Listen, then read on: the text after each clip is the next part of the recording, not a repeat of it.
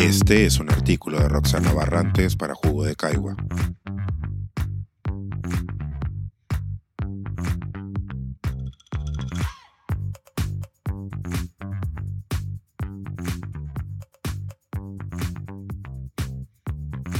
Saliendo de la pandemia, en total gerundio.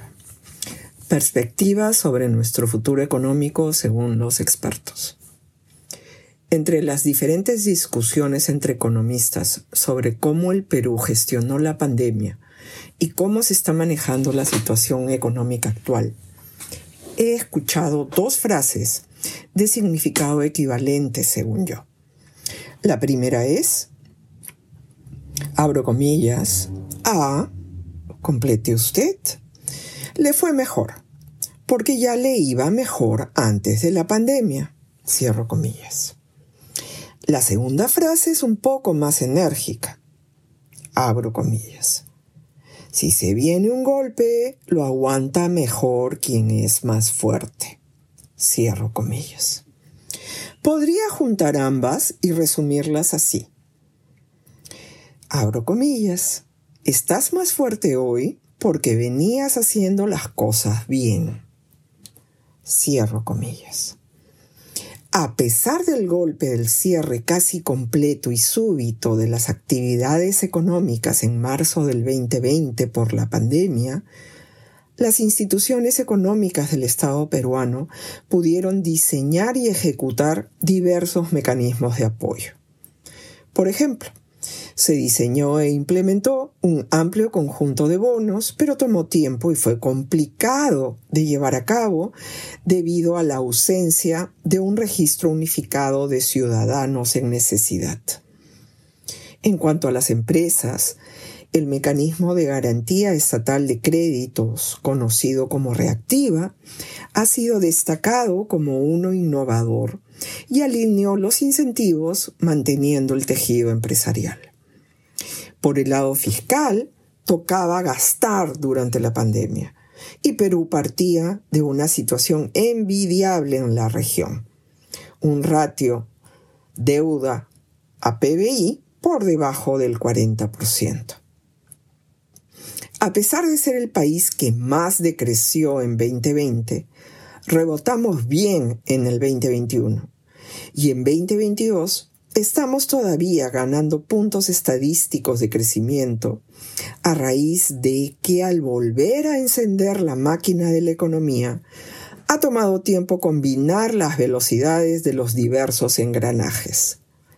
Concretamente, varios sectores han tomado más tiempo en reactivarse, particularmente aquellos de alta interacción social, como restaurantes y hoteles. Pero la solidez macroeconómica nos ha permitido regresar rápidamente a controlar el déficit fiscal. Sin embargo, la salida de la pandemia está demostrando ser complicada. Se trata de volver a operar y generar ingresos, así como de buscar aprovechar las oportunidades que dejó la pandemia en servicios y ventas en línea, por ejemplo, y también de hacer frente a la gran incertidumbre que hoy domina la escena mundial y que proviene de una combinación de acciones y eventos. A riesgo de olvidarme de varios, aquí va mi listado. La crisis de la oferta de fertilizantes, la crisis de las cadenas globales de suministro, la política cero COVID de China, que cierra ciudades enteras ante el primer brote, la invasión de Rusia a Ucrania y la consiguiente subida de los precios de los commodities, por citar aquellos que más destacan. Por si esa incertidumbre fuera poco, acá le estamos agregando su sabor nacional. En 2021, tocó llevar adelante un proceso electoral para renovar autoridades del Ejecutivo y del Legislativo. El proceso fue muy intenso y agregamos incertidumbre adicional en la demora para proclamar al ganador, a lo que se sumó un cuestionamiento al proceso por parte de los perdedores y un comportamiento errático por parte del Ejecutivo desde el inicio de la gestión acompañado de la mayor salida de capitales de la historia reciente. ¿Qué hemos cosechado un año después? Altísima incertidumbre interna, que desincentiva la inversión privada. Por el lado del Ejecutivo, el récord de cambios de ministros, a razón de uno por semana en promedio, viene acompañado de un debilitamiento de la gestión pública.